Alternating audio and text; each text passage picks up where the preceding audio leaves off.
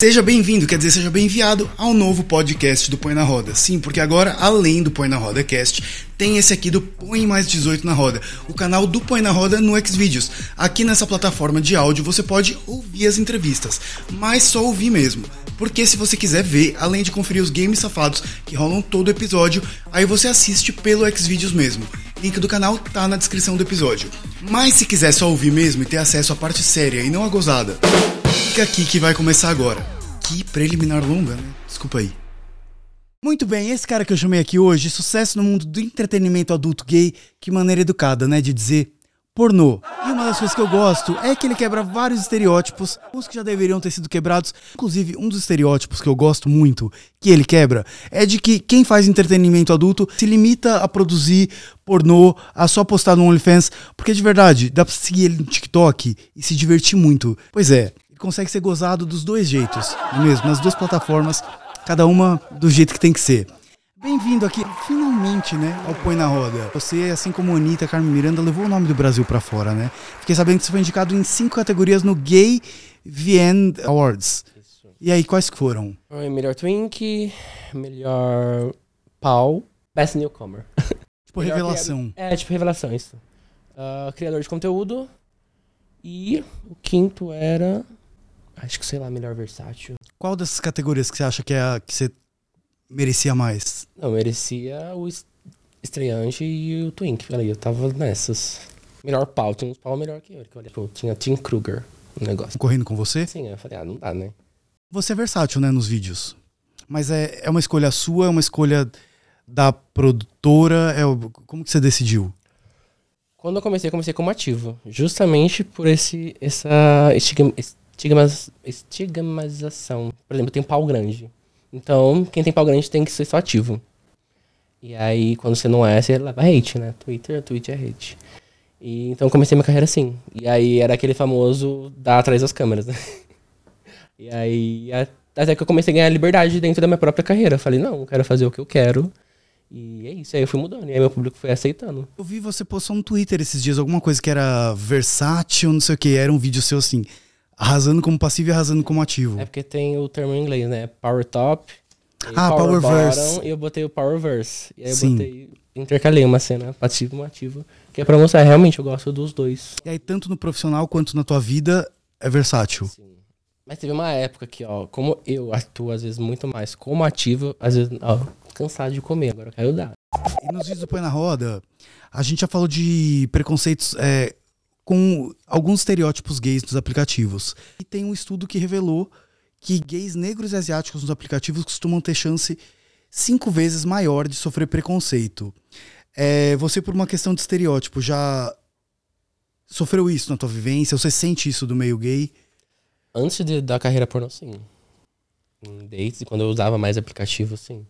Agora, como eu tenho minha carreira, acho que eu, e a fama, o Twitter e tal, acaba sendo mais fácil, porque a pessoa já me vê ali, né? Ah, tipo, a fama meio que mudou. Mudou, mudou muita coisa. Eu era bem rejeitado antes. Teve algum tweet seu que eu vi, é você perguntando para as pessoas o que, que elas achavam de você começar a gravar umas coisas mais fetiças, mais pesadas, que aí você sugeriu até falar, gravar conteúdo com fisting na internet. Sim. Essas práticas que são consideradas, vai, menos. Não sei se sabe falar menos comum hoje em dia, que Não, É. acho que só tem um preconceito em cima. elas costumam dar um público mais fiel, porque são coisas mais específicas, ou mais afugenta o público, porque a maioria curte uma parada menos fetista, ou mais leve. Eu acho que dá pra pairar pelas duas coisas. Pelas várias coisas. Eu acho que o pornô tem isso, tem vários nichos. Eu acho que se, por exemplo, o meu, per- o meu perfil não é esse. Se eu botar muito disso lá, eu acho que eu perco o público. Mas agora, se eu botar uma coisa ou outra, eu acho que é até legal. Tanto que foi o que eu fiz. Eu vejo Eu atores de fora, eles piram bem mais, assim, tipo, eles ousam bem mais em fetiche e tal. E os brasileiros são um pouco mais comportados, assim, né? Foi indo pra fora que eu, que eu aprendi a maioria das coisas que eu sei agora. E que eu é, descobri fetiches, fiz feti- fetiches. Foi lá fora. Justamente porque o pessoal tinha essa mente mais aberta. Então era mais normal. Pra mim, quando eu cheguei lá, eu ficava tipo. Algumas coisas eu achava, não, isso aí não. Tipo fishing. Fishing eu, eu tinha feito aqui no Brasil uma, duas vezes. Mas aí foi, ah, ok. Aí lá fora eu já fiz muito. Também deve encher o saco, né? Assim, o fato das pessoas esperarem sempre uma performance tua. Já vamos quebrar esse pensamento, porque aí as pessoas também acham que o ator, justamente o que o Diego tava falando aqui também, que o ator pornô na hora do sexo ali, a gente também quer fazer aquelas mesmas coisas que a gente faz no sexo do vídeo, mas a gente não quer. Às vezes a gente faz, gosta de um sexo normalzinho ali. Você encabeçou uma campanha uma vez é, contra redes sociais e plataformas que sem explicação deletam perfis da galera que trabalha com conteúdo adulto. Perdi minha primeira conta assim. Você posta a foto da sua bunda no seu perfil. Aí eu vou lá, boto no meu story. Aí cai no meu story, mas não cai no seu perfil. Eu perdi minha conta assim. Postando post de outras pessoas. Porque assim, tem estágios. O Instagram deleta um story, dois story, um post, dois posts. Sua conta vai ficando no vermelho. Até uma hora que eles tiram sua conta do ar. E o Twitter? O Twitter, eu perdi a primeira naquela onda. Teve uma onda de, de, de hate em cima da gente, onde tinha uma galera usando é, computador mesmo pra denunciar nossos perfis. Aqueles boots, sabe? Mas é, isso é direcionado a, a qualquer pessoa que faz conteúdo adulto? Ou, porque, Foi- ou, ou gays, ou tipo. Não, foi direcionado. é- Aquela vez foi direcionado a gente. E eu já tinha perdido dois antes disso. E é só que aí era só eu falando, só eu falando, só eu procurando advogado. E aí quando perdeu todo mundo, aí todo mundo resolveu se movimentar. E aí a gente ah, cada um achou um advogado. Porque a gente não tem isso, a gente não tem um suporte, não tem uma orientação. E através da justiça você consegue recuperar a conta? Eu recuperei meu Twitter, ganhei na justiça contra o Twi- o Twitter. Olha. E o Twitter nem ficou chateado, porque Não, mas exatamente. quem a não questão- quer que. Já pra coloque no pau, né? Eu acho que eu tenho um hater lá, né? Será que não é por isso que eles sempre deletam sua conta? É sempre um funcionário Cara, querendo que, você. quer? Uma assinatura, quer contrato com você, me deixa em paz. Ele quer que você coloque ele no pau. Mas eu boto, com... pra deixar em paz, eu faço o que for preciso. Não ficaria chateado Pelo Twitter dou minha vida. de ser colocado na vara civil por você. Em relação à família, sabem do seu Minha trabalho? família descobriu esse ano. Eles não sabiam? Não, escondi muito bem. Por exemplo, minha mãe. Minha mãe mesmo eu contei. Esse, esse mês. E agora o resto da família foram fofocas. Mas eles são de boa? Tipo, a família do Diego ou é Não, minha família- complicado? Pelo contrário, minha família é uma família bem conservadora. Mas do tipo hipócrita, sabe? Ah, religioso, não sei o quê. Tanto que eu comecei no pornô justamente porque. por necessidade. Você foi expulso de casa Quando eu tinha 19 por ser gay? 19 anos. Eu morava com a minha mãe. Aí minha mãe me expulsou. Porque me expulsaram na cidade e tal. Foi uma pessoa que contou pra sua família que você era gay? Levou pro meu tio, meu tio pra minha avó, minha avó pro meu avô, meu avô pra minha mãe. E aí isso virou um, um caos um na inferno, família. virou- aí me trataram igual lixo, aí me expulsou. Assim, hoje em dia eu perdoei minha mãe, a gente tem uma conversa, ela evoluiu muito. Mas ela me expulsou, aí fui morar com meu pai. Aí meu pai, meu pai não sabia que eu era gay também. Aí eu escondi dele também, até os meus 21.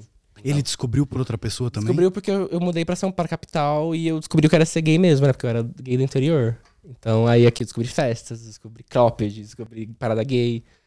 E aí ele descobriu que eu era gay também. Aí virou uma confusão também, saí de casa. Mas aí eu já tinha um emprego aqui, fui morar numa república. Que a minha melhor amiga, a mãe da minha melhor amiga tinha uma república aqui, de modelos. Fui morar lá, morei por um ano e meio lá. Aí foi quando começou a pandemia.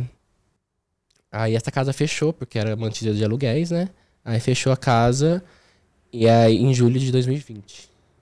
E aí eu mandei mensagem pra minha mãe, tipo, mãe, é, como- tô sem trabalho, porque eu trabalhava com eventos. Tô sem trabalho e sem casa. Preciso voltar pro interior. Aí ela pegou e falou, não, não tem espaço pra você aqui. Isso anos depois. Anos depois. Em que momento que ela reaproximou, assim? Foi eu, né, que, que tomei essa iniciativa. De. Porque minha religião, minha religião, eu sou da Umbanda, né? Então é muito. Eu, eu fui curado de tudo isso e fui meio que ensinando a ela e a meu pai. Tipo assim, olha, esse sou eu. Eles têm religião? Eles são católicos, mas já frequentaram. Eu fiz eles frequentarem pra conhecer e pra também tentar fazer eles melhorarem um pouco. Deixa eu abrir um pouco a mente. né? Exato, e funcionou. Hoje a gente conversa, minha mãe sabe de, do meu, dos meus ex, sabe de tudo. Aí eu tive que contar disso também, né? Porque como já tava rolando a fofoca, eu tive que ir lá e falar. Você acha que se não fosse pela sua família é, ser conservadora desse jeito, você teria ido trabalhar é, com isso ou não? Se não tivesse rolado tudo isso, não. Eu era uma pessoa totalmente fechada. Assim, eu sempre fui muito safado, muito de sexo, gostava de transar. Mas eu nunca me via fazendo o que eu faço. Daí eu entrei por necessidade mesmo, porque cheguei esse momento, eu perdi a casa, perdi tudo. Literalmente, aquele mesmo, perdeu tudo. E Uma aí fui, enchente, não. fui morar com um amigo que fazia GP. Então aí ele meio que eu aprendi vendo ele, sabe? Aí eu comecei a fazer. Hoje você diria que você gosta do que você faz? Aprendi a gostar. Não, Aprendi- porque assim, eu diria que você tem bastante talento, assim. Não, sim, Não, eu, e, assim, eu tô falando- tô eu falando sério, descobri- assim. Não, eu realmente descobri que, que eu dava certo nisso, que eu tinha um talento e que eu conseguia. Eu, foi a primeira, ve- a primeira vez que eu vi um futuro na minha vida. Foi o que o pornô me deu. Por isso que eu falo, pode ser. Realmente, é um mundo difícil, é um mundo de preconceito. A gente perde muita coisa, a gente afasta da família. Mas eu sou grato, então eu sempre vou bater no peito e falar. Eu não, eu não chego numa mesa e tenho vergonha de falar o que eu faço. Porque eu sou muito. É, eu falo grato ao que tudo que trouxe pra minha vida. Eu tenho alguns amigos, assim, que, que trabalham é, nessa área, assim, de, de conteúdo adulto, ou que faz programa, ou que é ator pornô. E eu não sei, é um. É uma atmosfera que eu curto pela ausência de julgamento, por se sentir mais acolhido de qualquer maneira. Eu acho que. Acho que. Eu não sei, eu me sinto mais, mais livre, assim. Sabe? Não. Porque a gente já faz de tudo, passa por tudo. Então acho que a partir do momento que você tá passando por muita coisa, que você vivencia muita coisa, acho que a gente fica um pouco menos. A gente julga um pouco menos, ataca um pouco menos. A sororidade ali do. Tipo, me sinto, talvez, muito, muito provavelmente, muito mais eu e tranquilo do que, sei lá, a família. Não que eu tenha um problema específico com família, mas acho que são muitos protocolos e a gente às vezes veste muitas tem que- máscaras sim, e Tem que se personagens. muito, deixar Exato. de ser. Quantas vezes a gente teve que deixar de ser a gente, de agir como, como a gente, de falar como a gente é, se vestir. Hoje eu volto lá pro interior, eu uso cropped hoje, sabe? Eu tenho autonomia de saber quem eu sou e tal. E nada que eles. Mesmo o- o- de eu contar pra minha mãe, foi mais de, de ter essa conversa. Não de pedir uma permissão, sabe? É mais de falar, olha, porque também ela tá vendo agora, eu conto tudo que eu tô conquistando, todos os meus planos. Porque eu tento mostrar esse lado pra ela também. Olha, você tem essa visão errada dessa profissão, mas olha tudo que tá me trazendo. E eu ajudo muito eles também, ajudo meus, meus irmãos pequenos. Então eu consigo proporcionar uma coisa melhor a eles também. E a mim. Então, tipo assim, olha, você tem esses maus olhos, mas olha o que me trouxe pra mim. Olha o que a gente tem agora. Então aí acaba que ela vai desconstruindo um pouco.